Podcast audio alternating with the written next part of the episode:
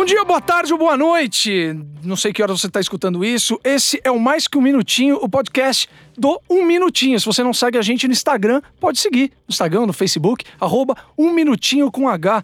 Desvendando, explicando em um minutinho qualquer coisa. E o tema de hoje é Em mundo você vive se você não escutou? Eu sou um podcaster! Mas o que diabos é um podcast? Eu te explico em apenas um minutinho. Update your life.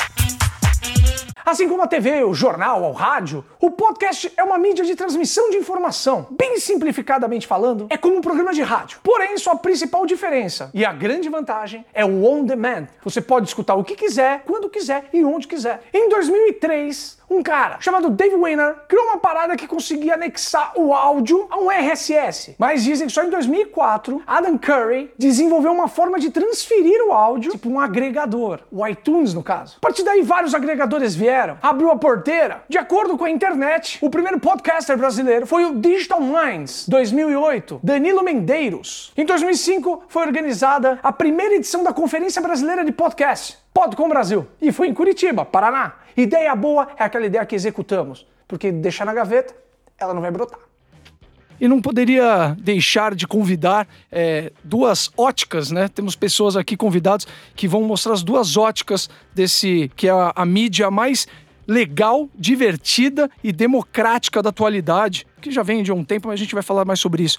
Primeiro, eu queria chamar meu amigo diretamente do estúdio dele, o estúdio é, home office, literalmente, porque ele grava na casa dele. É um formato super legal. De falar que é um dos podcasts que eu mostrei para ele no final do ano passado, do resumo do Spotify, um dos que mais tocam na minha playlist. Felipe Solari, formado em rádio e TV, ator, apresentador, diretor e podcaster. Não é isso, Fê? Obrigado pela presença, meu irmão. Salve Vascão, obrigado pelo, pelo convite, mano. E nesse momento sou um podcaster em quarentena, né? Mas estou conseguindo tocar o barco aqui, porque realmente, como você disse aí, já tinha aqui uns microfones, já tinha feito um QGzinho aqui, então dá para continuar tocando e fazendo os conteúdos, assim. Então isso é uma parte que que ajuda a aliviar esse momento aí de, de quarentena. Mas a gente nunca sabe o que será de um podcaster em quarentena no dia de amanhã, né? Tomem cuidado. Exatamente. Pô, lógico que o tema sendo podcast, eu tinha que chamar um amigo. A gente sempre tem que puxar a sardinha pro nosso lado, mas não só pela amizade, mas pelo talento, que a gente tem que se valorizar, não é mesmo? Se a gente não valorizar nossos amigos, as pessoas que estão próximas, quem nós iremos valorizar, ainda mais num, num, num caos que estamos vivendo, num momento de ressignificação social.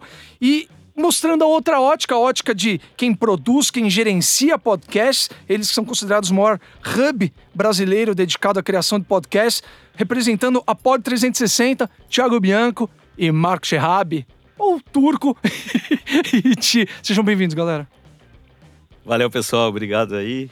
Vascão, Felipe, Thiago.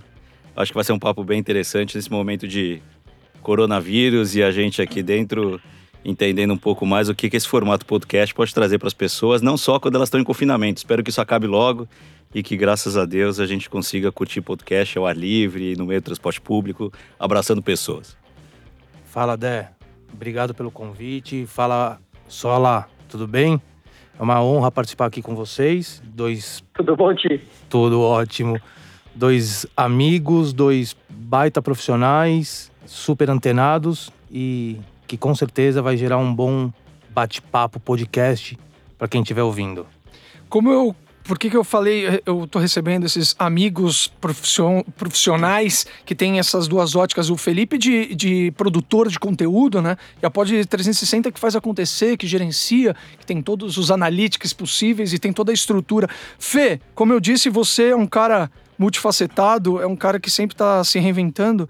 É, começamos juntos na MTV, né? Você teve sua jornada antes lá na TV Bandeirantes como atrás das câmeras e você dirige, tem aquele projeto super legal que eu sempre faço questão de citar, que é o 13 no ar. Quem não conhece pode entrar no YouTube, dar um, dar um Google. 13, é escrito 13 no ar, é Noir. É, dirigiu, fora isso, Cordel de Trancoso no cinema, que é incrível. É, por que podcast, Felipe Solari? Me explica toda a história. Cara, eu acho que o, o, o, mergulho do podcast ele vem como uma consequência de, de, de, de, momentos que a gente, né, você também, como comunicador, precisa achar é, atualizações no trabalho, assim, não, não ficar muito, né, vivendo do, de, das glórias do passado, porque isso efetivamente, infelizmente, ela não, não né, ela não, não, não, não, cumpre um papel assim objetivo. Então, é, eu, eu sempre analiso possibilidades, cara. Estou sempre analisando possibilidades de para qual caminho dá para ir, aonde que eu me encaixaria, né? Eu acho que acima de tudo é apesar de hoje a gente ter um excesso de informações e um excesso de conteúdos que a gente olha para o lado e a gente acha muito legal, a gente sempre tem que olhar para o lado, mas a gente tem que, acima de tudo, olhar para dentro e entender quem sou eu dentro dessas possibilidades da comunicação. E aí, quando eu tive contato com o podcast, lá em 2018, eu comecei a entender que esse era um formato onde eu conseguiria me sentir confortável, conseguiria me sentir feliz, e, e achava que era uma boa ferramenta. E, claro, pensando na parte business do negócio, que é, bom, essa, esse mercado vai crescer aqui dentro do Brasil, porque os vídeos que eu estou vendo aqui de fora dos Estados Unidos está muito grande, é muito quente o negócio lá, e aí comecei a ter contato com outras pesquisas e matérias e comecei a entender que era um mercado que tinha uma, uma, potência, uma potência aqui dentro do Brasil. Assim, então, Claro que falar com o jornal de segunda-feira, né? Falar é, é, mais fácil, né? Você falar sempre com o jornal da segunda, mas é, hoje em dia, em 2020, é mais fácil falar isso. Mas a gente sempre tem que arriscar.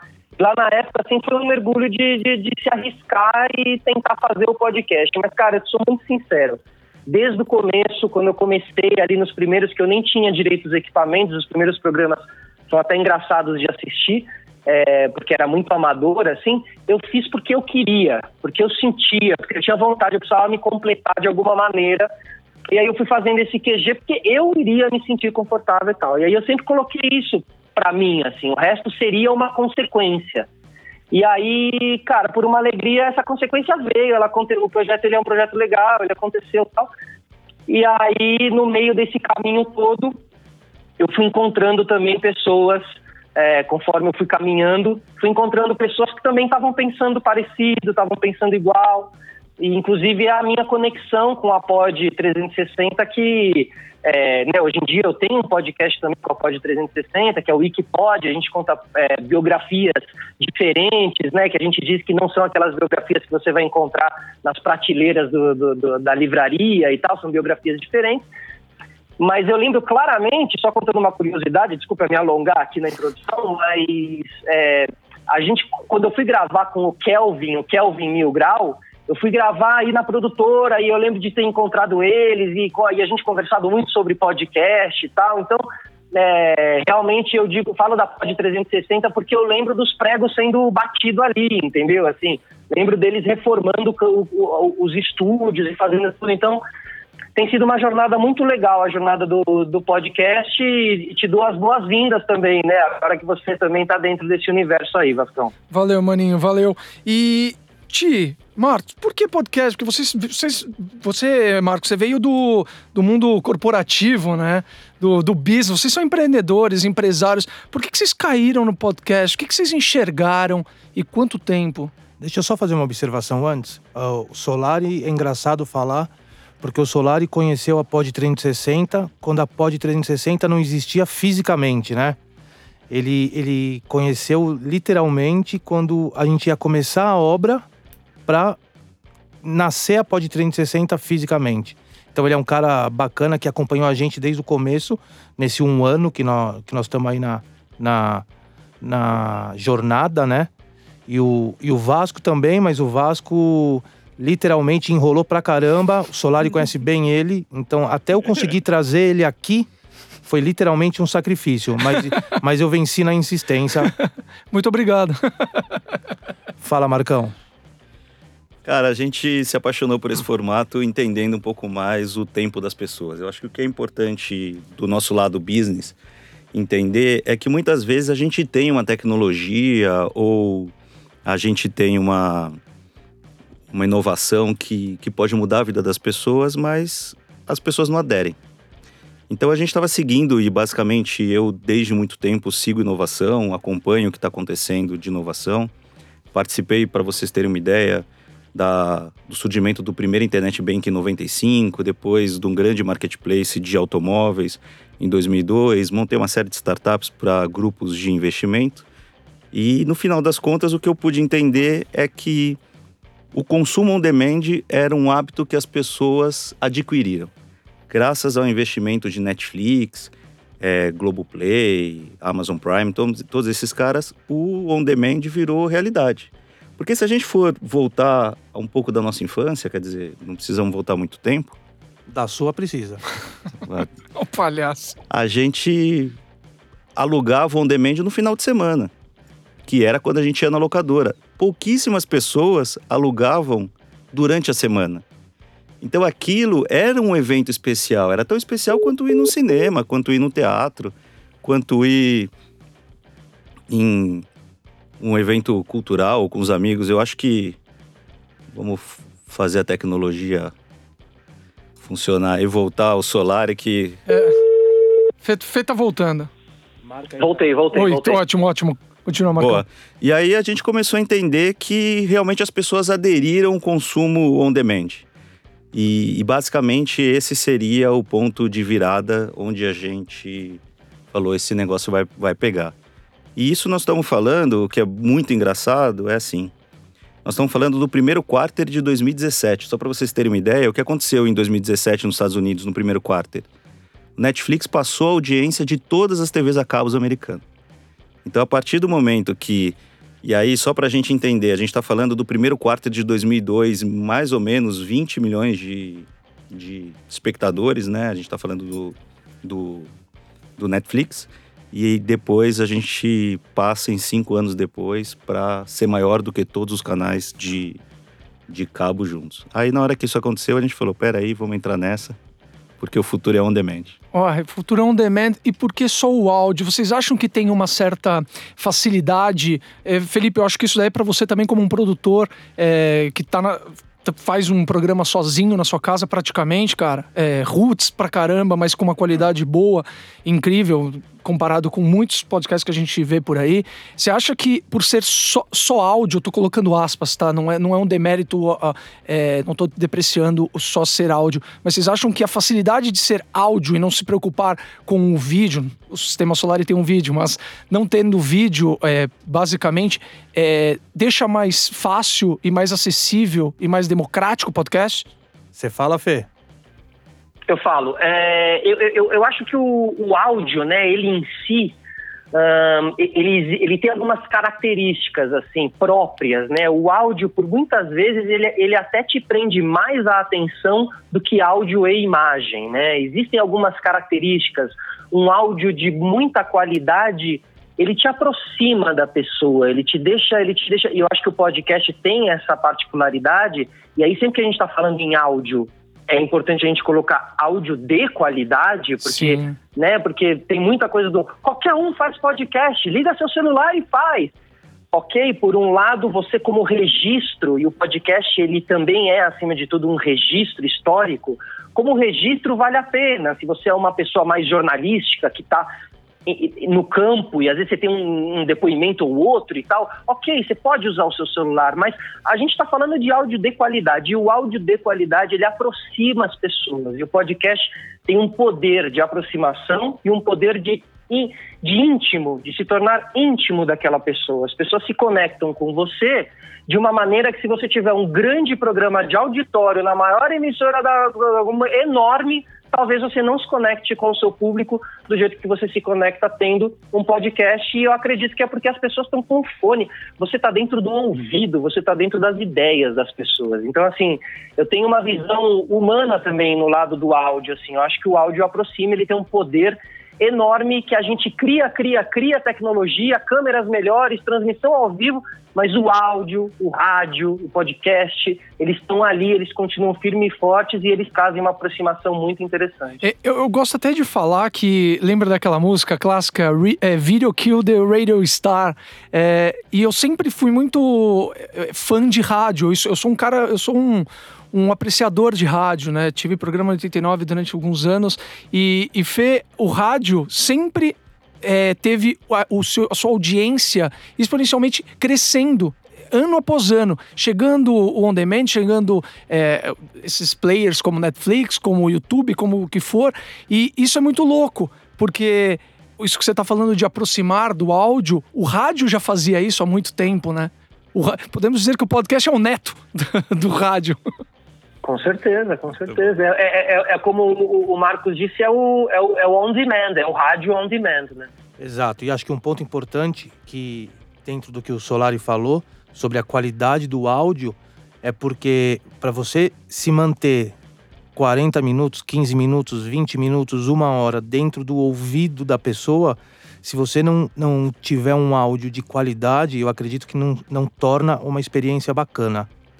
Então acho que é isso é um ponto importante do, do, do, da qualidade de áudio que a gente falou. E um outro ponto, né, com, é, complementando, a diferença, na minha opinião, do, do podcast com o vídeo é que o podcast você consegue consumir em como eu posso explicar? Como uma segunda tela. Como uma segunda tela, entendeu? Você pode consumir lavando a louça, você não precisa necessariamente parar para ouvir, diferente da televisão ou até mesmo do Netflix, do on demand, que é um on demand que, ah, vamos assistir Netflix? Você para e vai assistir o Netflix e só vai assistir o Netflix.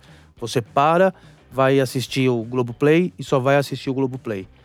E o podcast entra a hora que você está no carro, você está fazendo tarefa doméstica, você consegue dividir a função. Então acho que é por isso uma certa ascensão do podcast no momento. E essa transição sua, Fê, é, da, do, do vídeo para o áudio, vamos dizer assim, você. Eu sei que você é muito fã do. Do, do, do, Joe Rogan, não é isso? É, você, isso, assisti, isso. você assistiu muitos vídeos, você mudou um pouco sua maneira de comunicar, ela ficou mais pausada, mais tranquila. Você se adaptou, essa adaptação foi fácil, não teve adaptação, é a mesma coisa. Me fala sobre isso, porque tem muita gente que quer começar um podcast e acha que é, é, um, é uma mídia como outra qualquer. É, eu concordo com você, assim, eu acho que tem uma ter, tem sim uma, uma observação muito grande para entender é, é, é, não só o Joe Rogan, assim, mas grande, eu acho que acima de tudo, cara, grandes comunicadores, entendeu? Como comunicam grandes comunicadores. Então, e aí é, como eles comunicam de maneira mais pausada, de maneira, né, ouve-se mais e tal. Então, com certeza teve uma, uma adaptação de, de, de, de de jogo ali, com certeza hoje em dia eu jogo diferente, é tipo mudar de posição, assim, eu tô jogando diferente mesmo e, e, e, e acho até melhor. Acho, acho que foi, acho que até é mais maduro mesmo comunicar assim. Eu acho que faz, faz mais sentido mesmo. Então, só que aí, cara, você fazendo um programa semanal em tempos que você nem sempre tem uma oportunidade de ter um programa semanal, né? Porque o mercado, porque a TV, porque não sei o quê. Então você vai lá e você cria o seu treinamento. Então é um programa, mas também é um treino, assim. Então, quando você faz, eu estou aí com mais de 65 programas hoje em dia, Poxa, depois, né, você vai, né, cara, semana após semana, eu edito também muitos dos meus materiais, então eu me ouço, eu me vejo, eu me, me estudo, me assisto, né, então é normal. Pois, então esse do it yourself é, é super importante para você cada vez mais firmar a sua personalidade como um profissional, que é, que é, é, o, é o bônus dessa democratização da comunicação, né? Eu acho, cara, porque você também passa a respeitar todos os processos. Você sabe como é que é, Sim. Você também passou por, por, todos os processos por trás da câmera. Quando você é um apresentador e você já editou, já produziu, já foi estagiário, você trata melhor seu editor, seu produtor, seu estagiário, porque você, você sabe qual é que é, quais são as funções, quais são os perrengues que eles vão passar. Você não dá muita bola fora também pedindo coisas que não dá para fazer e tal. Enfim, eu acho que é, é importante do it yourself, sim. E vocês, Marcos e Thiago, vocês têm uma estrutura aqui, como eu disse no começo, vocês têm um hub. Para quem não entendeu, a Pod 360, ele, eles é, é uma produtora que não só produz, mas como gerencia também é, podcasts. E como que vocês lidam com isso? Porque quem, quem, escuta podcast, como o Felipe falou, ah, pega o celular, grava aí. Que Não, tem, tem qualidade aí, tem profissionais envolvidos. Queria que vocês falassem um pouco da estrutura e, e, e de como que as pessoas chega no ouvido das pessoas algo de qualidade, algo bem feito e trabalhado. O que a gente brinca é que a gente conseguiu reunir na Pod 360 o encontro de improváveis porque o podcast ele não é só um arquivo de áudio feito com uma excelente qualidade. ele é também um conteúdo feito com um excelente roteiro, uma pesquisa feita com um excelente né, trabalho de, de pesquisa. Mas tem uma parte que nós estamos falando de metadados, SEO, distribuição, que são ambientes absolutamente difíceis de ser compreendido por um engenheiro de áudio ou por uma pessoa especialista no áudio.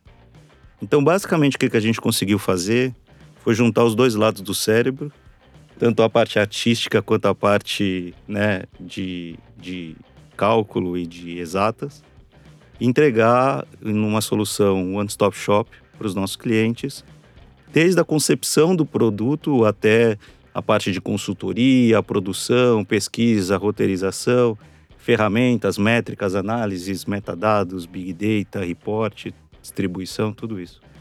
Então esse é o grande objetivo, porque assim, quando o Solari estava falando, o Solari é um CDF, a gente sabe. Ele é um cara que ele quer melhorar sempre, ele gosta muito disso. E você também, Vasco, você vem de uma estética muito forte de televisão. As pessoas conhecem vocês, mas as pessoas não me conhecem, por exemplo. E essa é a vantagem do áudio. Eu posso ser branco ou ser preto, eu, pro, eu posso ser rico ou ser pobre, eu posso ser trans ou cis. O áudio, ele. Eu acho que ele iguala as pessoas. O áudio ele faz com que o preconceito deixe de existir e a ideia ou a mensagem passa a ser protagonista. Isso eu acho que é o grande diferencial do áudio. E isso é o que a gente quis fazer aqui um lugar onde a estética valia menos do que a ideia. E acho que esse é o conceito da pod. E formatos também, né? Porque a gente está numa era que todo mundo hoje produz conteúdo, a gente está num, num, num, momento exacerbado de produção de conteúdo. Todo mundo está gerando conteúdo a todo momento, à torta e à direita. E você acha, Felipe, que por você ter vindo da televisão, ter vindo de trás das câmeras, como você mesmo frisou e eu eu concordo plenamente, é, conhece todo o processo que envolve a produção audiovisual, o respeito pelos profissionais e, e etapa por etapa. Você acha que isso daí pode. Como, como que eu posso dizer? Que isso pode tornar é, o conteúdo mais qualidade que você produz do que um menino que está pegando um celular e fazendo? Ah, eu, eu, eu, eu acho que sim, né? O que a gente precisa entender é que são dois mercados completamente diferentes, né? No sentido de que muita gente que, que está vindo né, da, da, da TV, por exemplo, que a gente conhece, é, a, acha, pensa que essa migração ela é fácil, né? Muitas vezes pessoas que têm milhões e milhões de seguidores e diz, pô, vou fazer meu podcast e amanhã meu podcast tá bombando e tal. Mas são, são duas plataformas bem diferentes, assim. Então, é, o estudo do que é a terra, o terreno podcast, o, o, né, o que é essa podcast land, do que vivem, do que se alimentam, que língua falam, entendeu? Porque é diferente. Então, é legal também você respeitar você você chegar com respeito nesse novo mercado, assim. Então, e, e quando eu digo respeito, o que, que é? É ir lá, né, como o Marcos falou, assim, da, da, parte do CDS, assim, é realmente ir lá, pesquisar bastante, ver quem são as referências, ver quem são referências que combinam com você. Tem muita gente além do Joe Rogan, né? A gente acaba sempre falando do Joe Rogan, eu também acabo falando, porque tem muitas semelhanças nos nossos projetos e tal. Ele é uma inspiração, assim, acima de. Não é uma referência, é uma inspiração.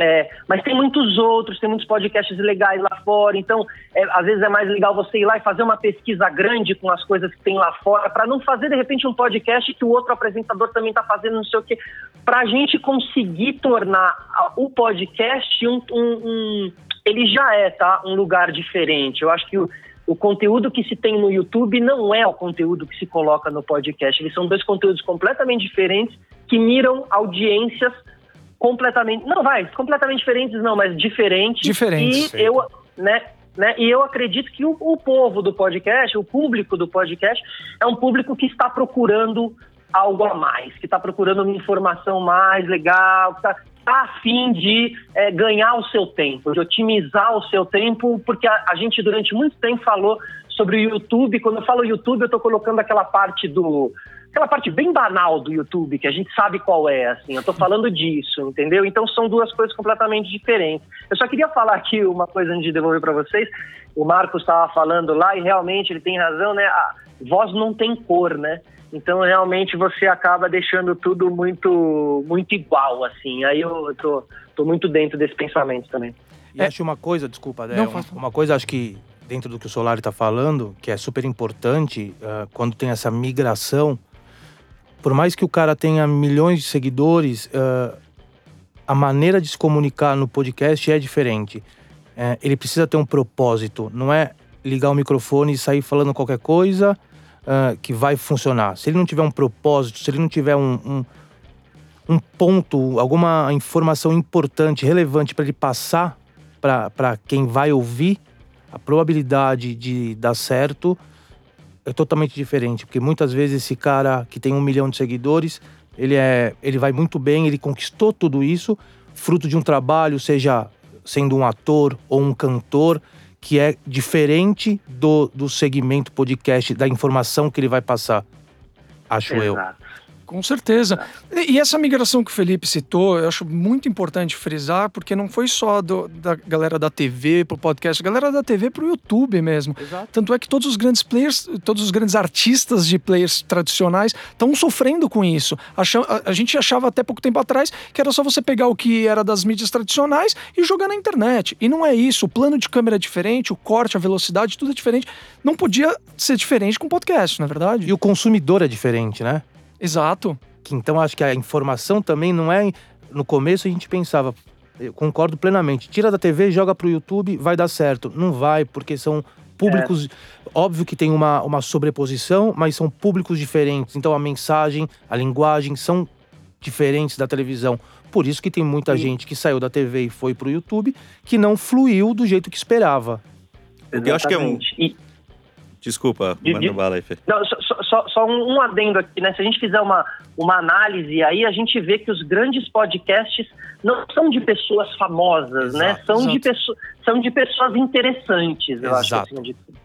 Né? Porque comunicar acima de tudo não é a sua aparência, na verdade é o que você tem a comunicar, não é verdade? E que cada, cada vez mais, Exa cada vez mais. E... Já, já foi a aparência, agora já não é mais. E o que eu fico muito feliz que você falou, tipo, pegando tudo que a gente está falando aqui, é então a gente está meio que ressignificando a comunicação no sentido de é, abriu a porta do, da internet, qualquer um pode fazer, democratizou geral, você pega o seu celular, tá tudo ao alcance das suas mãos. Só que a gente, tudo que a gente está falando, dá uma olhada, caiu uma ficha agora. Então, pessoas profissionais estão resgatando a qualidade do áudio, uma qualidade de uma edição bem feita, é, de um formato, porque não é simplesmente como você falou, te pegando o seu, o seu gancho, de sair falando por aí. Você tem que pensar, eu estou falando para que nicho, de que maneira, como você está fazendo. Que nem Fê, você conseguiu unir no sistema solar. É, é, eu te conheço pessoalmente, então eu posso falar com intimidade. Você é um cara mais caseiro, você sempre foi um cara caseiro, que gosta de receber na sua casa.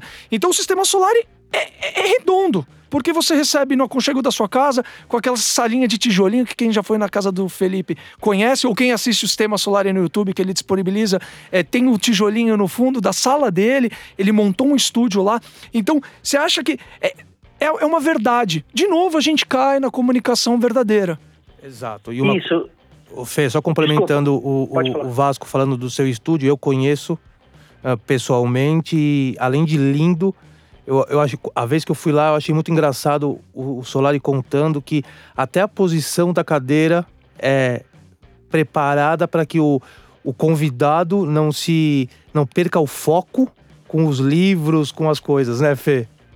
Exatamente, ou seja, eu deixo o convidado virado para a cortina e não virado para a livraria, porque senão seria difícil de entrevistar ele, porque ele ia ficar de olho nos livros e tal. Então, realmente, como eu falei ali no começo, Vasco, é, é, sobre o projeto ser, né, para você olhar para dentro primeiro, né, e conseguir realmente entender quem é você. Então, você matou aí, realmente, eu sou um cara caseiro, eu sou não sei o quê. Então, para mim, a comunicação externa é difícil, porém não é impeditivo que eu faça essa comunicação interna. Então, a partir disso, eu comecei a entender que eu poderia, nesse sistema, é, arrancar coisas de pessoas usando a minha casa ao meu favor. Então, realmente, o programa, o retorno que eu tenho do programa é, o, é que a gente consegue fazer entrevistas bem diferentes e, e às vezes pessoas que acompanham entrevistas daquela personalidade já viram várias e me dizem, poxa, uma entrevista assim com essa pessoa eu nunca tinha visto e tal. Então, com o tempo, eu fui entendendo a arma que é, é, é usar, cada um usa a sua arma, né? Não é porque só em casa que vai, cada só em casa vai funcionar. Não, tem vários outros formatos que funcionam, mas a verdade, o você, a sua personalidade, sem olhar muito pro, pro, pro, pro lado, entendeu? Que é algo que hoje em dia eu vejo que impede muitas pessoas de caminharem para frente. Não olhar para o lado, seguir a sua intuição, seguir a sua verdade e acreditar. O que, que é acreditar? É passar pelos, pelas primeiras 15 semanas entendendo que não é o retorno. Você não vai virar o Whindersson Nunes, você não vai virar o melhor podcast na primeira semana. O, podcast Wanda, o Mamilos, enfim, esses podcasts gigantes, assim. Não é, tem que ir com calma, não pode ter essa noia, entendeu? E aí você começa realmente a atingir e se conectar com as pessoas. Aqui no, no, no sistema solar a gente não tem um nicho. Isso foi uma dificuldade, inclusive, para mim. Hoje em dia já se tornou mais fácil porque o nicho é o não nicho nesse caso. Exatamente. Mas o, ni sabe, mas o nicho é muito importante dentro do podcast porque você se conecta com comunidade. Esse podcast é comunidade. Mas você não acha que o nicho ele vem com o tempo, como você disse, é, é, aos poucos? Eu me identifico muito com o sistema solar porque você conhece o Gugando, que é um projeto meu, que eu também recebo em casa, eu dou o Google na, na pessoa. Você, você, inclusive, participou. Quem não, não, não viu, veja. É, e, e, sempre foi, foi isso. Você quebra uma barreira quando você recebe a pessoa na sua casa, é, na sua sala, toma, você faz o café. Isso é muito doido no, no, no, na educação de apresentadores de televisão que a gente teve, né? Que é aquela estrela solitária Exato. que chega e entra no seu camarim e pega o roteiro e entra e faz e sai embora no seu carro blindado com seu segurança. Não, não é então, isso. Isso aí acabou. Acabou, aí acabou já velho. era. Isso aí acabou, velho. Isso aí acabou. Quem tá nessa ainda tá. tá, tá, tá e tem muitos tá, ainda, né? né? Não fez um update no software. Precisa fazer o um update no, no software de humanização também. Precisa começar a mudar as atitudes. A escola da televisão dos anos 90 e 2000 não existe mais, velho. Não existe. E, e, isso que você falou. você Vamos entrar num, num, num, algo muito bom que você disse. Inclusive, Marcos, Tio, eu quero que vocês falem sobre isso. Como não cair na pressão dos números? Porque a internet é muito louca. Você tem. Eu já, eu já caí várias vezes de tipo de pensar e repensar. Cara, será que eu continuo com esse projeto? Porque você, como, como eu e como muitos que estão escutando, produzem do bolso é, Fê, os seus projetos. A gente já tirou do bolso muitas coisas para fazer juntos, inclusive. E é difícil, porque você vai ver o seu feedback qual que é. Não tem um Ibope, mas tem os views, tem os paid views, tem as curtidas. Como não cair, é, como não ser boicotado por esses números? Hum, eu acho que você tem que ser mentalmente forte, né, gente? Exato. E eu acho que uma coisa legal, até que o Solari falou sobre esses gigantes, que é o milkshake chamado Vanda. Fê, você sabe bem, esses caras estão no, no, no, mercado há mais de 5 anos, 6 anos produzindo, né? O Nerdcast está 15 anos, 14 Exato. anos, não é? Hoje eles são gigantes, mas eles foram passo de formiguinha. Eles, eles, não, eles não desistiram, não jogaram a toalha, começaram pequeno num, num, na época que o acesso ao podcast era muito mais difícil do que hoje. E eles não é. desistiram. Então, ah, hoje eles são gigantes. Eles são gigantes. Mas, cara, a, a gente que produz podcasts, a gente sabe. Trabalharam pra caramba. Devem ter mil vezes pensado se estavam no caminho certo. Mas a persistência fez com que os, alcançasse o sucesso. Então, eu Exato. acho que é, não, é o que o Felipe falou, não é. Não é você não vai virar um, um o Anderson Nunes, o, Whindersson Nunes, perdão.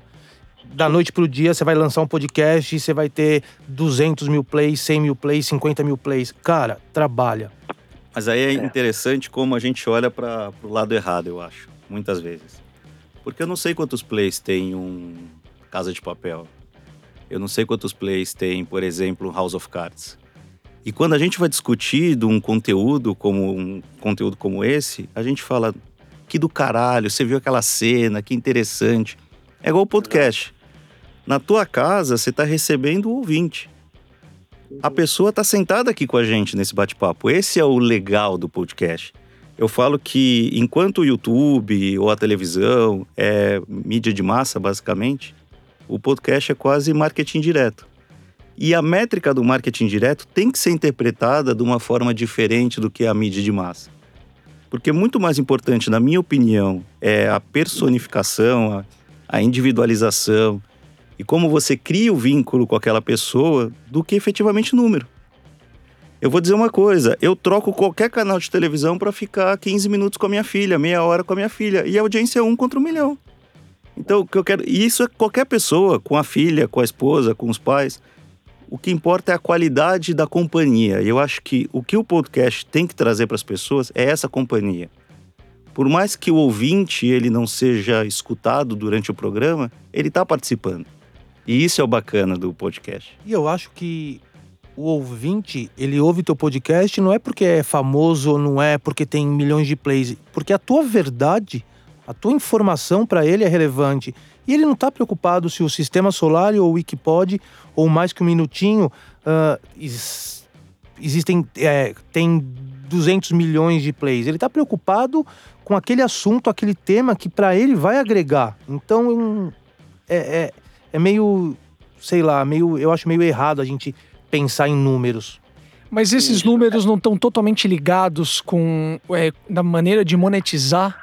Eu gostaria que vocês falassem Olha, sobre isso. Eu, eu, eu, acho que assim, né? A gente está falando muito. Quando se fala dos views, qual é o real valor dos views, né? Ou seja, você escolhe aonde você se coloca nesse lugar, assim. Se você toca os, a sua, o seu conteúdo se importando com views ou se você toca o seu conteúdo se importando com outras coisas. No caso, conteúdo. Muitas vezes o número de views, o número alto de views não significa qualidade. Exatamente. Muitas vezes você, ofere... Muitas vezes você oferece um produto de super qualidade, mas para você atingir views, sabe qual é a primeira atitude que você tem que fazer? Abaixar a qualidade e mirar em uma coisa que você não quer mirar. Então, assim, você, por isso que eu digo da, né, da a palavra, eu não queria falar essa palavra, eu falei mentalmente forte, mas a resiliência, a blá, essas coisas não são só físicas, elas são mentais também. E elas não são só no dia a dia do teu, elas são na parte do virtual também, nessa parte toda da análise de números, da não sei o quê. Quantas vezes não te pediram um número, você estava lá, você fez um teste, e aí você foi bem no teste, eles pediram, bom, agora você me manda seus números aqui. E aí você sabe que você está sendo analisado pelos seus números. Mas eu, mas eu sempre digo, eu mando os números e eu digo, olha, o meu, meu foco não é número, tá? Então, assim, você, você o podcast hoje em dia, o meu foco é muito mais posicionamento, porque eu acredito que através de um bom posicionamento você tem tudo isso como consequência, Exato. porque as pessoas, as pessoas correm atrás dos views sem ter o seu posicionamento, sua personalidade. Então fica, e aí é uma fábrica de frustrações, Exato. entendeu? Então você tem que ser uma pessoa muito, muito, muito firme naquilo que você acredita. As minhas referências são as minhas referências, as minhas inspirações são minhas e eu vou acreditar aqui, eu vou seguir aqui, porque as pessoas que eu olho para o lado, elas fizeram assim elas têm um conteúdo diferente, elas fizeram uma coisa legal, entendeu? E aí no frigir dos ovos, cara, tem espaço para todo mundo. Eu acho que você tem lá, vai ter sempre as grandes campanhas pros para os caras que têm grande número de views, vai, vai ter respondendo sua pergunta, vai ter empresa que quer views e vai ter empresa que quer personalidade, que quer outras coisas. Tem empresas que já estão conseguindo enxergar as coisas assim. E quanto mais estruturada tiver, maior vai ser a longevidade artística da pessoa. Eu sou totalmente de acordo. A gente já conversou diversas vezes sobre isso, é, sobre essa, essa luta pelos views e, e tudo por views. E eu acho que sempre vale a pena falar isso. Você falou da resiliência, Fê, que é um termo um tanto quanto é, super utilizado hoje em dia, mas é, é, é a real.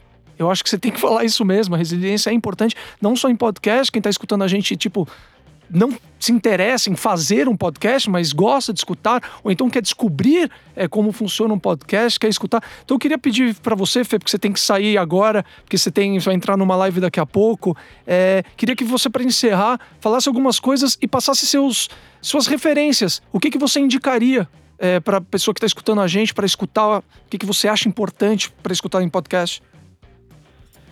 É, olha, eu, eu, acompanho muitos podcasts de, de fora, tem um chamado H3, que é muito legal, H3, que é um de, de entrevistas, bem, bem ali solto. Tem um outro cara chamado True George, o True George é o George de verdade, George verdadeiro. Uhum. Uh, ouço alguns argentinos, a Argentina ainda não tem um, não tem um foco muito grande e tal. Eu, assim, por que, que eu busco fora as referências? Exatamente porque eu quero tentar fazer uma coisa que não, entendeu? Eu não quero pegar a referência aqui dentro do Brasil, porque aí fatalmente eu posso acabar me aproximando e fazendo um conteúdo parecido, entendeu? Então eu já tento olhar para fora, então vai, que isso aí sirva como uma dica, digamos assim. Eu olho para fora para tentar ver se você consegue trazer novidade e tal, porque eu acho que a gente tem esse papel também, além de fazer fazer coisa legal, fazer coisa nova. A gente traz um selo de, né, um selo assim de MTV, do VJ, da coisa do inovador e tal. E eu sempre morri de medo de ser aquele VJ que é considerado o VJ, o ex-VJ que parou no tempo, assim, sabe? Eu tenho, eu tenho isso dentro de mim, assim, tenho, tenho medo de virar essa figura que parou no tempo, que ainda está fazendo coisas que eram feitas lá atrás.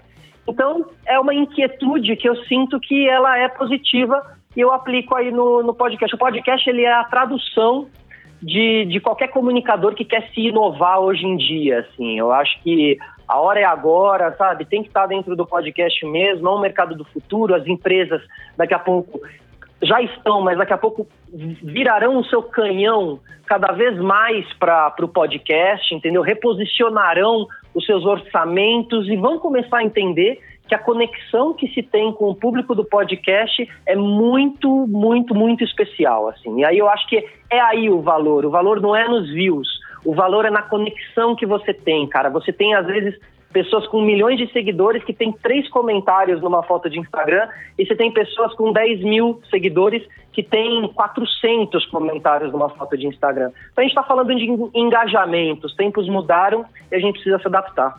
Exato, Fê, complementando só, é melhor você ter 50 ouvintes que ouvem teu podcast do início ao fim do que 10 mil que pararam nos primeiros 10 minutos, né? Concordo, concordo plenamente, cara, e que estão afim da tua selfie, entendeu? Exato. Eu não quero que estejam afim da minha selfie, velho. Não é isso que eu quero.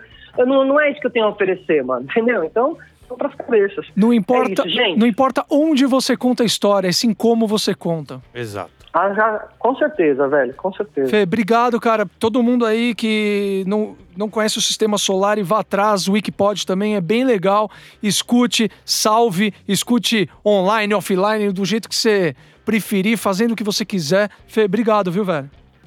Obrigado, gente. Valeu, Marcos, Valeu, Thiago, Doriva, Doriva, que eu sei que tá aí também, toda a galera da Pod 360, que aí, além de ser uma produtora, é um lugar muito gostoso de ir. Eu vou a pé, eu sempre falo pros caras aí, chego aí, a gente toma um café, troca ideia, enfim, eu acho que, acima de tudo, né, o destino é a jornada, né? Não é só o programa que a gente coloca no ar, mas é como a gente se diverte enquanto a gente coloca esses programas no ar também.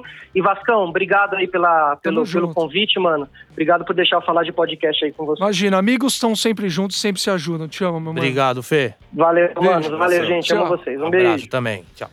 Pô, o Felipe entrou num, num, assunto muito bom que empresas, inclusive vocês já produziram é, Prefeitura de São Paulo, vocês fizeram um podcast da Prefeitura de São Paulo contando é, curiosidades da cidade. Ou seja, as empresas já estão mirando no podcast. Acho que o Marcos pode falar bem isso, só queria fazer uma observação. É, o podcast, por mais que ele seja antigo, ele ainda é novo. No Brasil, a acessibilidade dele está começando. Então, as empresas ainda estão se adaptando e entendendo o que é e o quão valioso é aquela informação passada para os ouvintes.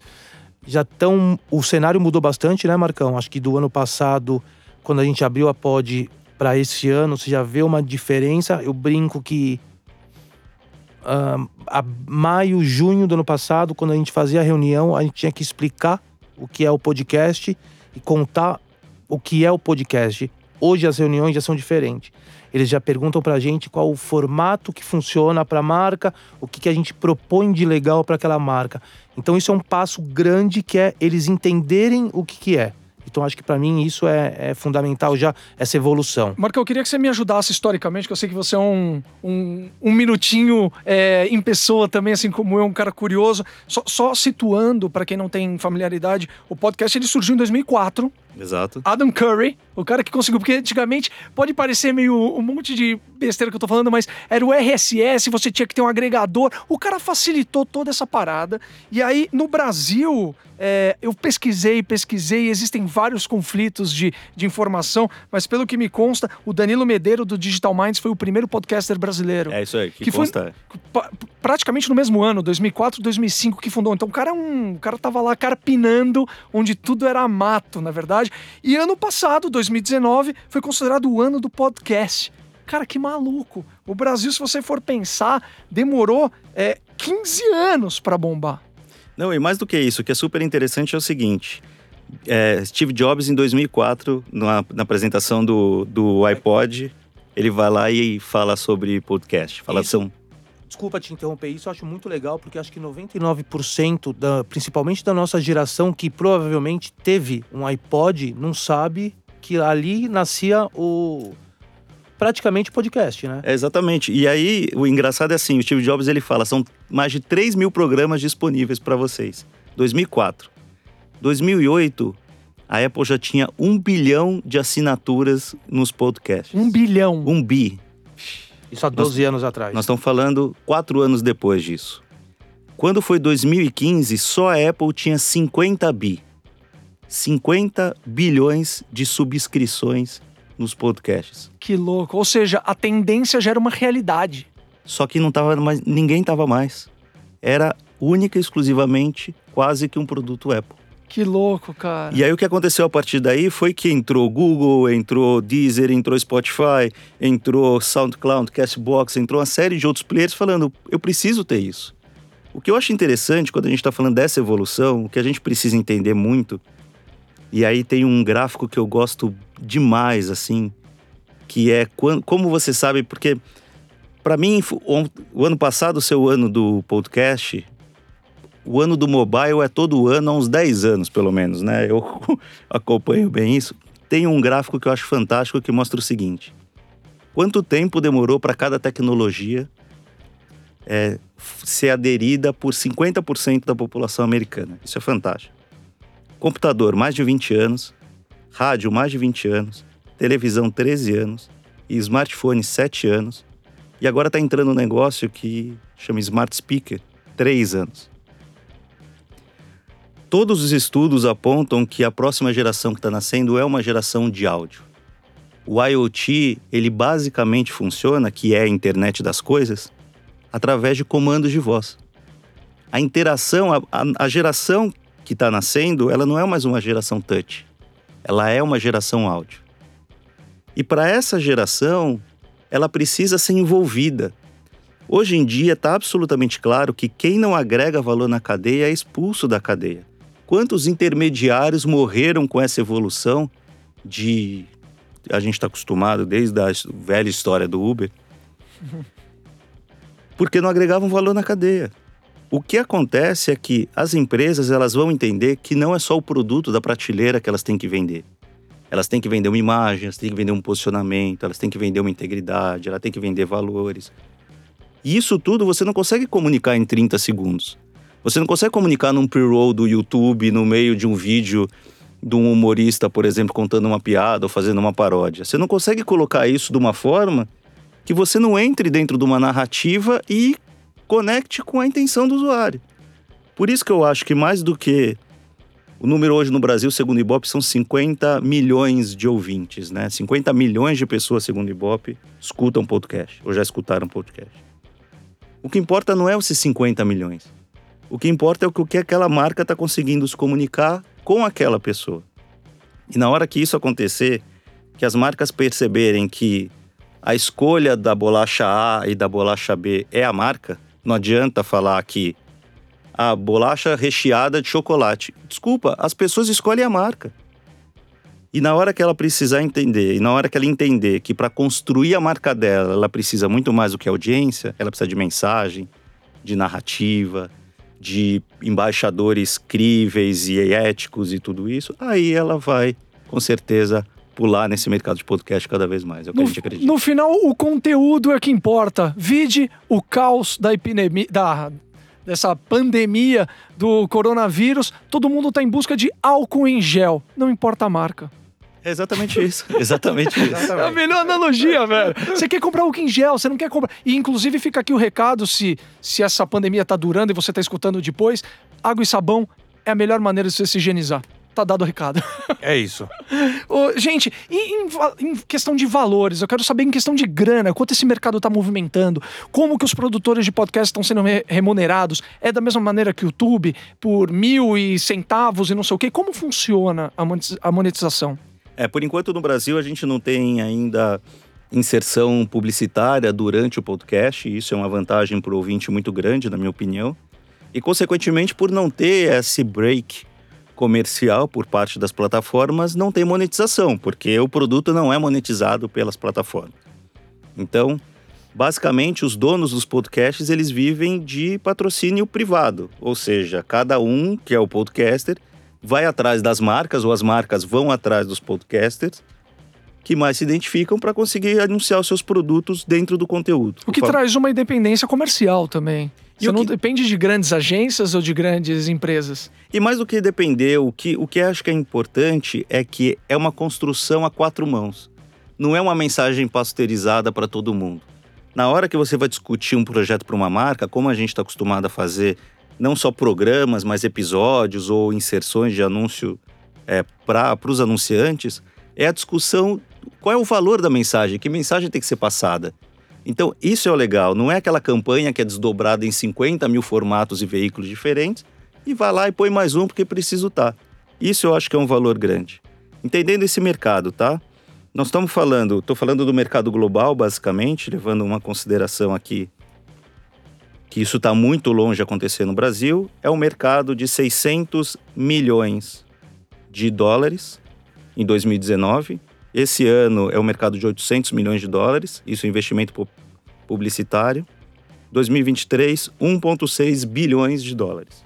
Isso a gente está falando dos Estados Unidos. A gente está falando basicamente dos Estados Unidos, e porque a gente não tem nenhum número desse no Brasil ainda, mas só para entender, de 2020, que é esse ano, até 2023, que é daqui a três anos, duplicam o investimento publicitário dentro desse meio. O que faz total sentido, porque é, ano passado, 2019, que a gente está frisando aqui que foi o ano do, do podcast no Brasil, é, já virou o segundo maior público consumidor de podcast do mundo, não é isso? É, o brasileiro é. E é isso, quando o social aconteceu é a mesma coisa. Era YouTube, é, vídeo Orkut, Exato. Facebook e tudo mais. E eu acho que é legal, só complementando, Dé, é, o Brasil é o segundo país de um podcast no mundo, sendo que mais ou menos, acredito que 2019, acho que 50% na evolução para 2018, de 2018, 50% dos internautas, né, já ouviram podcast. Então a margem de crescimento é o que eu falo, para mim, 2019 não foi o ano do podcast. O ano do podcast, na minha opinião particular, vai chegar. 2019 foi o ano da apresentação do podcast para o Brasil. Foi quando os grandes publishers, a emissoras de TV foram para a rua montando podcast, colocando podcast no ar. Então, para mim, foi a apresentação. A curva de crescimento eu acredito que seja imensa ainda. Por isso, óbvio, até que nós acreditamos e, e apostamos nisso, né? Por, É que- por cima, hoje a gente tem quantos, é, quantos é, podcasts no Brasil? Ó, uma informação legal que eu acho é que, em média, por dia, não vou falar de. Não são programas, ah, shows, episódios, mais ou menos por dia são 3 mil, 4 mil uploads dia de programa no Brasil. E o É. que aconteceu em 2019, que eu acho que é interessante, isso é um número global, o número de produtores de conteúdo em podcast cresceu 12,5 vezes. 750 mil pessoas começaram a ter os seus podcasts. Isso é um número gigantesco. E é isso que vai começar a acontecer. Primeiro todo mundo entra, uma porrada de gente se afoga. Como foi o YouTube? Igual Exato. basicamente todas as grandes mídias. O, o que é o mais interessante, o que eu repito muito para as empresas que, que a gente tem conversado e cada vez conversado mais, a gente já tem uma dezena de casos de sucesso com empresas, é que hoje existem narrativas sem proprietário. E na hora que você tem uma narrativa que não tem uma marca que conseguiu se apropriar ainda, é muito importante que a marca tenha essa consciência entre antes. Vou dar um exemplo muito simples. Quando a minha mãe ficou grávida de mim, ou a minha avó, e até a minha esposa, porque minha filha tem 18 anos, a gente ganhava um livro que muitas vezes era de uma marca de, de cuidados para a criança, que ensinava mamãe bebê e Sim. cuidados com crianças. As novas mães, você pode falar que você é pai. Quantos anos tem tua filha? Vai fazer dois anos. Dois anos. E já tem um no forno, né? Qual é o livro? Qual é. Qual foi a marca? Porque antigamente era assim: era use a fralda X, o sabonete tem que ser da marca tal. O shampoo o que não sai shampoo- lágrima. Exatamente isso. No ar de olho. E aí o que aconteceu foi Hoje que. ninguém conseguiu se apropriar, cara. É exatamente Por quê? isso. Porque eles não têm verdade. A gente tá falando tanto do- da quarta lei de, eh, do, Mark, do Kotler, da humanização. Gente, como que pode ser tendência a humanização sendo que nós somos seres humanos? Humanização não é uma tendência, devia ser, eh, eh, Princípio, né? devia ser um princípio de tudo. A gente tem que tratar o ser humano e por isso que a gente está vendo esse caos eh, global de publicidade brigando com grandes empresas, grandes empresas brigando com players, governos brigando com players e ninguém tá entendendo nada. Eu acho que todo mundo tá se entendendo. A gente falou anteriormente aqui que eu falei do profissionalismo. A gente parte, a gente estudou para isso. Não tô falando que só tem que se comunicar quem estudou comunicação. Não é isso. Não é isso. Você pode ser um advogado você pode não ter uma formação acadêmica e, e fazer um programa. Só tenta estudar.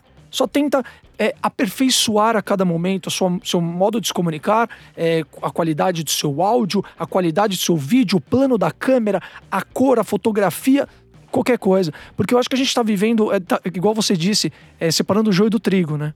Tudo pode agora. Então o cara pega o celular, grava um podcast e fala assim: "Ah, se for bom, vai ficar. Não. Talvez se o Whindersson Nunes surgisse hoje, as pessoas não iam aceitar a câmera dele velhinha em cima de uma caixa de sapato, gravando ele falando. Perfeito. É, quanto tempo existe câmera fotográfica no celular e quantos fotógrafos a gente tem? Exato. Até hoje, pelo menos eu não saio bem em nenhuma foto. E todo mundo está acostumado com esse device, vamos dizer assim, há muito tempo. Então eu acho que a acessibilidade não faz você ser expert ou aquele produto ser de qualidade. Mas isso é uma mentalidade que as pessoas têm que entender, porque as pessoas, as- é, o nosso mercado do audiovisual, eu falo o nosso, eu falo de todo mundo aqui dentro dessa sala, Sim. e todo mundo está escutando a gente que trabalha de alguma maneira com audiovisual, sendo na frente ou atrás do microfone ou de uma câmera, é a falta de profissionalismo.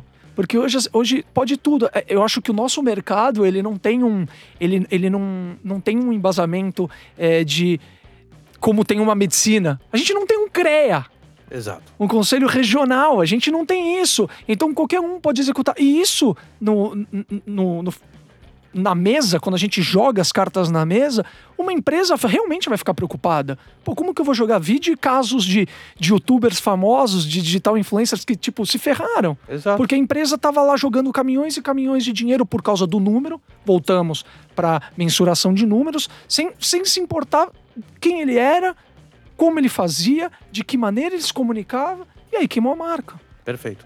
E aí você pega cases de sucesso em podcast que eu gosto muito de comentar, por exemplo, a Gimlet fez um fez um podcast chamado O Segredo da Vitória.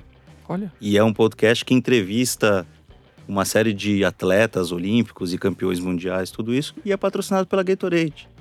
No meio da- de você entender a biografia daquele atleta, o que levou ele a revelar o segredo da vitória, qual foi o segredo da vitória, passa por nutrição, passa por alimentação e passa pelos produtos que ela quer fomentar. Você tem eBay, por exemplo, falando Open for Business, que é ajudando o empreendedorismo, como é que você se abre para novas tecnologias. A Mastercard ensinando você a construir fortuna. É, você tem Tinder falando sobre relacionamento. Então, tem muita marca querendo se apropriar e fazendo muito bem um trabalho que é se apropriar do segmento que ela está inserida. Então, peraí, você cit... calma aí, agora é muito sério, porque você citou alguns exemplos que a gente vive na publicidade há muitos anos. A publicidade brasileira, quem não sabe, é uma das mais premiadas do mundo, uma das mais criativas. É... Então, qual que é o problema do Brasil de não conseguir furar essa bolha? Sendo que os publicitários estão pau a pau com os publicitários de fora. São as marcas que não, não, não testam, não inovam ou não querem se jogar? ou a gente que não faz direito, ou os publicitários são os bundões. Eu queria entender, porque eu não entendo. A conta não fecha. Como que a gente consegue? Porque eu conheço projetos tão bons quanto. Tem o FS Cast, que inclusive por acaso vocês fazem, que para mim é um Endeavor que desceu do banquinho. Uhum. É um Endeavor mais real, mais, mais, mais, mais humano. Uma, uma coisa muito mais, mais verdadeira, verdadeira que eu digo, mais, mais da nossa realidade. E eu já vi, eu, eu posso falar porque o Alisson é meu amigo, os caras batendo de porta em porta para vender. E nenhuma marca chega e vai lá e dá. Exato. E, e aproveitar só para mandar um abraço. Desculpa, Alisson, usar vocês como exemplo, mas eu acho que é importante a gente dar nome aos bois aqui. E mandar um abraço para ele, pro Um André beijo. e pro Rafa, um beijão para vocês, que são nossos parceiraços. Beijão. E tem um dado importante que eu acho super legal, ah, isso Brasil não é exato porque ele é do ano passado, mas 65% praticamente das pessoas que ouviram uma marca num podcast compraram um produto daquela marca. Isso é genial. Por quê? Olha o poder de penetração aí. É Por isso. quê? Cara, o cara tá consumindo aquele conteúdo e ele sabe que o, o André, o Alisson, pra, pra aquilo ser, é de graça pro consumidor, pro ouvinte. Mas pra você não é de graça. Você tem um, um puta trampo pra fazer aquilo lá. Você tem um puta trampo pra colocar aquilo lá no ar. E custo, né? E custo, é, é, o trampo e, e custo, e até envolve o custo. E pro cara que consome aquilo lá, a marca que tá lá dentro, fala, meu, essa marca é muito foda, brother, porque eu ouço pra cacete, e graças a essa marca, eu consigo ouvir toda semana meu programa. Ela consigo- paga no meu lugar, né? Exatamente, ela E- paga no meu lugar. Essa mentalidade é algo que, graças a Deus, esse todo mundo pode, tá, tá, tá rolando. Porque a pessoa que se mete à torta direita a, a produzir um conteúdo, audiovisual, sendo áudio ou visual, é, ela vê o quão difícil é você manter uma frequência, você manter uma qualidade, ver um investimento de equipamento. Então eu acho que aos poucos a gente está criando essa mentalidade. Exato. Mas que bom que você conseguiu traduzir, porque não é, não é brincadeira. A parte artística, a, a, a, a, classe artística sempre foi desqualificada achando que é uma grande brincadeira. A gente se diverte com o que a gente faz, mas comunicar é, tem uma responsabilidade do que você fala e como você faz isso. Precisa de equipamento. Olha a estrutura que tem a pod. Quanto vocês gastam aqui por mês? É, Não precisa falar, senão eu vou chorar. E agora em crise tá todo Mais de seis dígitos, pelo menos. Mas o, o que é interessante, André, é o seguinte: o Ti trabalhou em agência há muito tempo e tem quase que um mantra nas agências que é: a gente nunca viu ninguém ser mandado embora gastando em Globo, Veja e Google, né? Exato. Então eu acho que tem um tem um comportamento que é absolutamente aceitável, principalmente em momentos de crise, que é um comportamento vamos jogar, time que tá ganhando não se mexe. Ou seja, vamos colocar o dinheiro aonde eu tenho boas desculpas. O bom e velho comodismo. É, ou eu pego uma consultoria que hoje entraram todas no marketing e ela vai me dar um reporte, eu sigo aquilo e se alguma coisa não acontecer, no lugar de trocar o CMO, eu troco a consultoria. Então, no final das contas, é. Existem pouquíssimos executivos hoje dentro das empresas que entendem essa evolução, entendem como que elas precisam é, inovar a forma de criar o relacionamento com as pessoas, muito mais do que se comunicar. E acho que essas- esses executivos que têm essa postura, como esses exemplos que eu citei, têm muito sucesso. Têm muito sucesso. Mas se o Brasil só copiar o que os americanos estão fazendo e as marcas, as subsidiárias brasileiras copiar o que as matrizes estão fazendo, é um mercado bom para todo criador de conteúdo que, pro- se preocupa com qualidade e entregar um produto bom para o seu usuário. Eu queria aproveitar um gancho, já que a gente está falando de publicidade, é, e nós estamos num momento delicado devido ao, ao que está acontecendo. Isso acho importante até para quem vai ouvir antes ou depois ou durante, né? Antes não dá, mas durante ou depois. Vai ficar registrado. Que é, vai ficar registrado que assim, ah, nós estamos vivendo uma, uma, uma quarentena que todo mundo está trancado em casa. Hoje em dia a televisão já não funciona tanto ah, como antigamente, porque você tem muito mais opção de, de colher informação. Você tem noção a probabilidade de aumento de consumo, seja podcast, seja Netflix, imagina se as marcas, óbvio que não teria como prever, hoje tivessem nesses podcasts, ela estaria fazendo publicidade na casa dos caras, no ouvido dos caras, entendeu? Elas teriam, se elas tivessem olhado, tivessem olhando um pouquinho, um passo antes, cara, você tá na cabeça do consumidor, entendeu? Você tá na cabeça do consumidor, você tá o- dentro do cara. Agora que ninguém tá na rua, então tudo que você faz de, de propaganda eh, fora não funciona hoje, porque ninguém tá na rua. Então, o podcast, só voltando, né, um pouco, é, é, é, é muito conteúdo dentro da cabeça do cara. A hora que as marcas realmente, elas estão evoluindo, elas estão crescendo, a hora que as marcas entenderem isso, elas vão olhar com muito mais carinho pro negócio. Com certeza. É que, é que nem um- um- uma disputa de cavalos no, no Jockey Club. Exato. O cavalo que ele tá atrás, ele tá atrás, mas ele tá de olho em todos que estão na frente. Às vezes você quer lançar, você quer soltar na frente, você quer estar na frente e você não consegue ver o básico. É, e, e tem uma coisa que é interessante que assim, independente da quarentena, na hora que os arquitetos decidiram derrubar as paredes dos escritórios, construindo aqueles open spaces, o fone de ouvido virou a única privacidade das pessoas. A parede de concentração das pessoas e a parede produtiva das pessoas virou um fone de ouvido.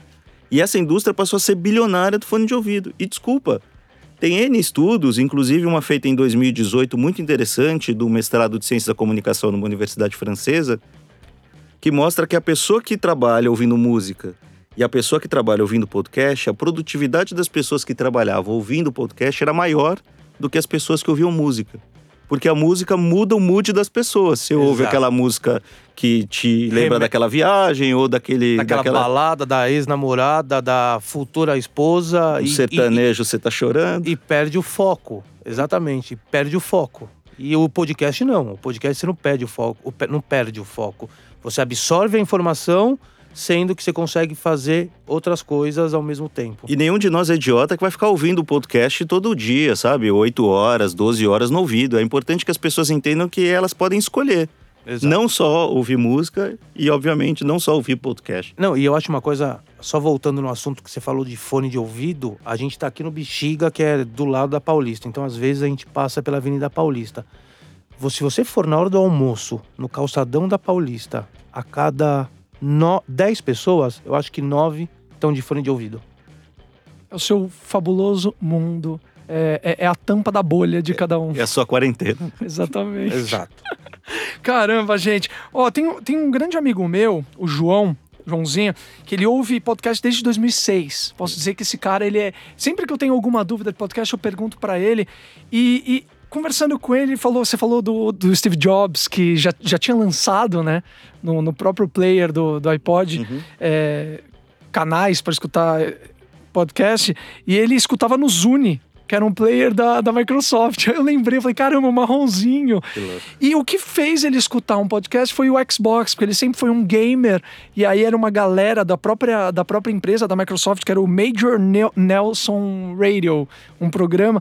Então ele é um cara muito na frente. O, o Audio Games é um, um podcast também super famoso que ele escuta desde 2006. Então. Ele foi me falando isso, fui caindo uma ficha. Eu falei, cara, o nicho do podcast, no começo, eram geeks. Eram Total. geeks, pessoas que iam atrás de HQs, que iam atrás de games, que iam atrás de Cultura pop. cultura pop. geral. Que maluco como essa bolha tá, tá crescendo, tá crescendo, tá crescendo e a gente tá próximo a ver ela explodir, na verdade. Sobre público, você tem números de, de, de ouvintes aqui no Brasil, Deixa eu só falar uma. classes sociais. Eu acho isso muito legal. Uma coisa que eu acho legal é assim, a, a- eu não sei se é desde o primeiro, mas eu ouço muita gente, por eu estar trabalhando com podcast, eu ouço muita gente falando assim, nossa, Ti, você não sabe o que que eu descobri no meu celular. Ele já vem com um aplicativo, isso é Apple, ele já vem com um aplicativo de podcast. Que louco, hoje só eu descobri isso. Meu, e nós estamos em 2020, isso ano passado, 2019. E se eu não, eu, se eu não me engano, não, acho que eu tenho 90% de certeza que o primeiro iPhone já vinha com esse aplicativo para podcast.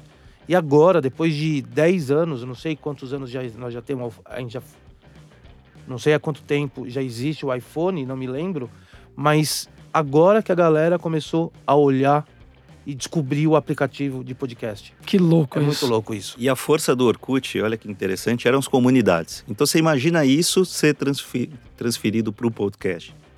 O que as pessoas precisam entender é que as pessoas querem um lugar para debater, para ouvir, igual que acontecia com o público geek antigamente, para discutir todos os assuntos. E hoje quer discutir culinária, quer discutir é, mobilidade, quer discutir comportamento, quer discutir absolutamente qualquer coisa. Desde a pessoa mais simples poder fazer a vida no campo, por exemplo. Olha que interessante. Vamos lá. Audiência brasileira, segundo Ibope, essa pesquisa ela também tem algumas informações da última pesquisa da Bipod, que foi apresentada agora em 2019. 52% homens, 48% mulheres. A faixa etária é preferencial ou com maior penetração é de 35 a 54 anos. seguido por 25 a 34 anos. Isso aqui é muito interessante, porque é muito diferente do público do YouTube. Muito, Ou totalmente. do público da rede social. Porque aqui acaba atingindo um público que é um público mais velho e mais formador de opinião.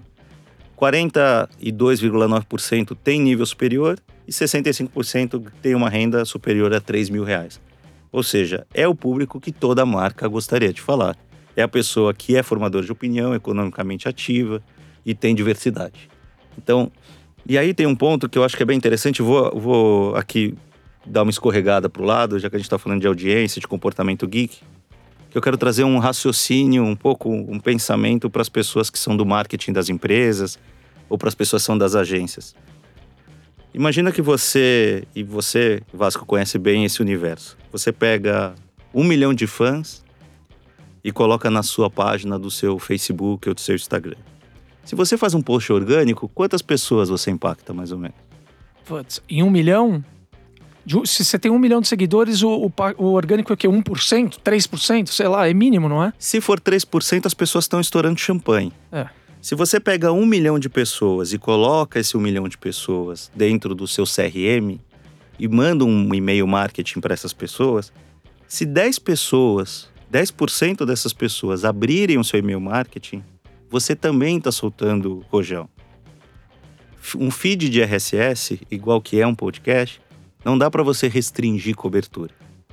Então, se uma marca ou um comunicador ele consegue colocar um milhão de pessoas, por exemplo, seguindo o seu podcast, a cada episódio novo, essa, essa base é impactada, Um milhão. dizendo que, olha, tem um episódio novo. 100% de impactação. Ou seja, hoje o podcast é também, tecnicamente, uma das mídias orgânicas mais eficientes que existem na indústria. Porque qualquer outra mídia hoje tem um poder orgânico muito baixo.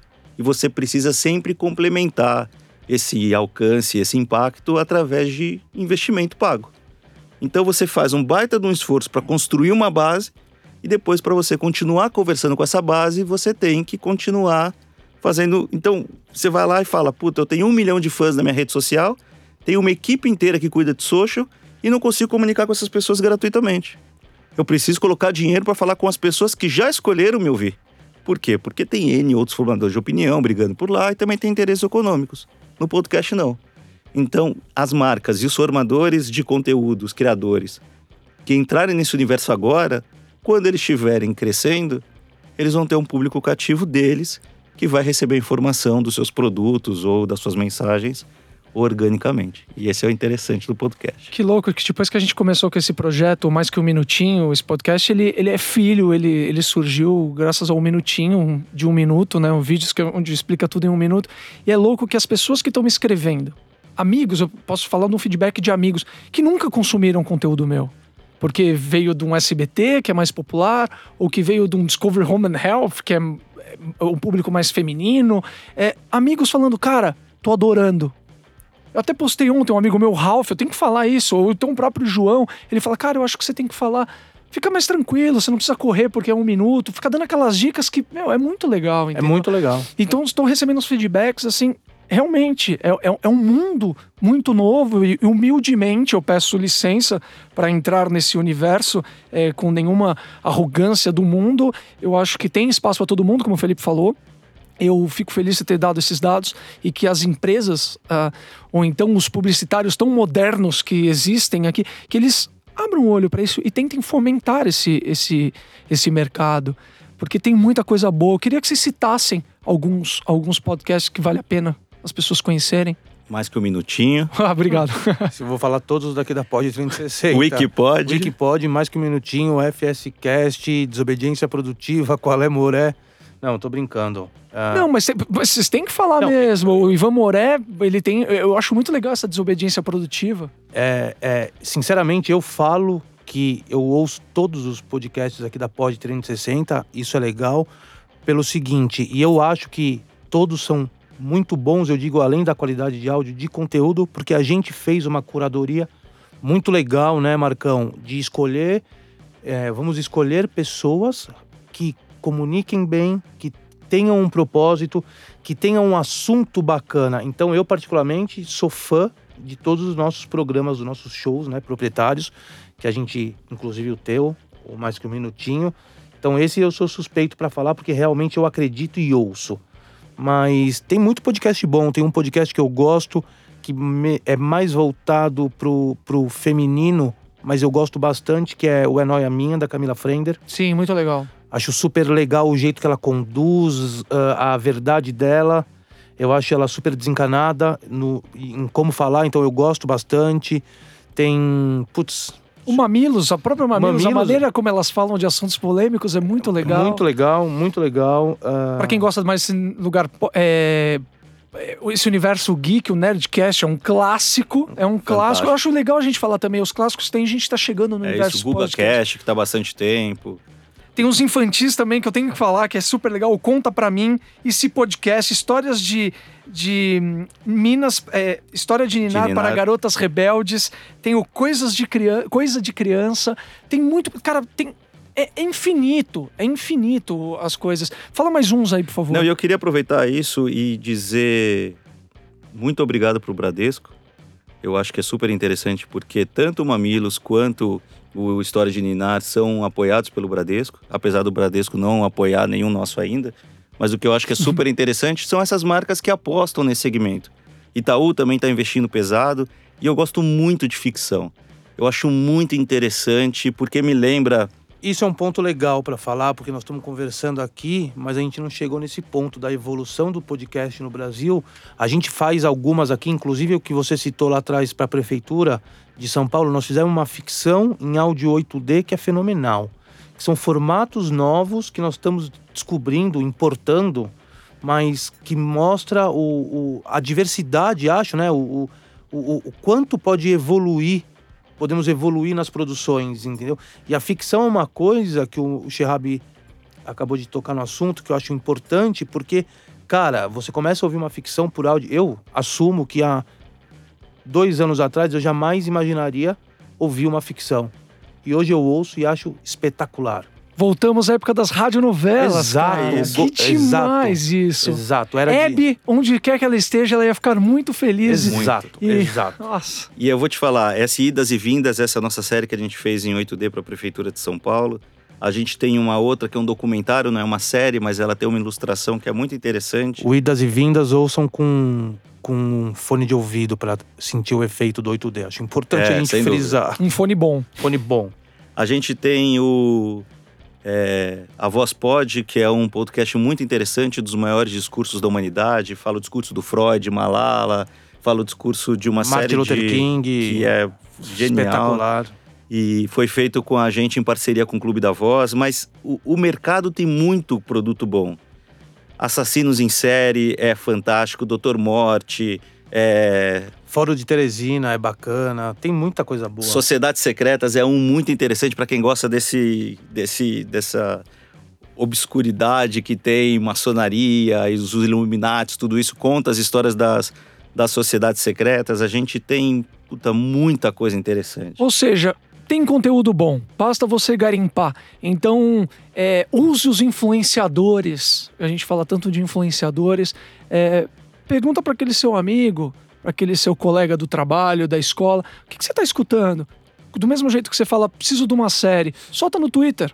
Solta no, no seu Facebook, faz uma pergunta, faz uma enquete. Com certeza vai chegar até você. Eu fiquei super feliz que o Gustavo Giglio, nosso querido amigo do Update or Die, ele soltou dicas de séries, filmes, podcasts para você escutar agora na, na época da, do recolhimento. Velho, é incrível. Incrível. É incrível porque eu fui impactado por isso e eu fui, caramba, eu não conhecia isso daqui, fui lá e escutei. Então esteja aberto tanto às novas mídias quanto a novas histórias. Como eu disse anteriormente, não importa é, por onde você vai contar a história. Quem conta a história direito, quem é um bom contador de histórias, vai chegar até você. E eu acho que, aproveitando, abre uma caixinha de, de pergunta no, no teu story e você que aí que tá ouvindo a gente e pede indicação de podcast que com certeza vão chegar ótimas sugestões para você, independente de quem seja. E aproveitando, sigam a pod, arroba pod.360 para eu fazer o jabá aqui. Não, mas tá certíssimo, porque eles são um agregador, então como eles são uma produtora, eles gerenciam, então eles têm é, no guarda-chuva deles vários podcasts. Com certeza, um ou muito mais do que um, você vai, você vai virar fã. É, gente, eu ficaria horas e horas aqui. Obrigado, Marcão. Obrigado, Ti. Valeu, meus queridos. Valeu, meu queridão. Obrigado aí. É, obrigado a todo mundo que escutou. Esse é o Mais Que Um Minutinho. É, nossa extensão do Minutinho nas redes sociais, tanto no Instagram quanto no Facebook. Esse foi o tema podcast, que poderia ficar 5 horas, 10 horas, virar um seriado de um por dia durante 5 anos. Mas se você gostou, vai pesquisar, porque tem muita coisa bacana. É, volta, compartilha, reescuta esse podcast se você perdeu alguma informação, se você quis anotar aí é, algumas dicas do que escutar. Pô, só tenho a agradecer. É isso. Eu que agradeço, Dé. Brigadão. Obrigado por, por fazer o Mais Que Um Minutinho, dar essa honra pra gente. E até mais. Beijo. Fiquem Beijo. com o Papai do Céu. Marcão, quer falar tchau? Tchau.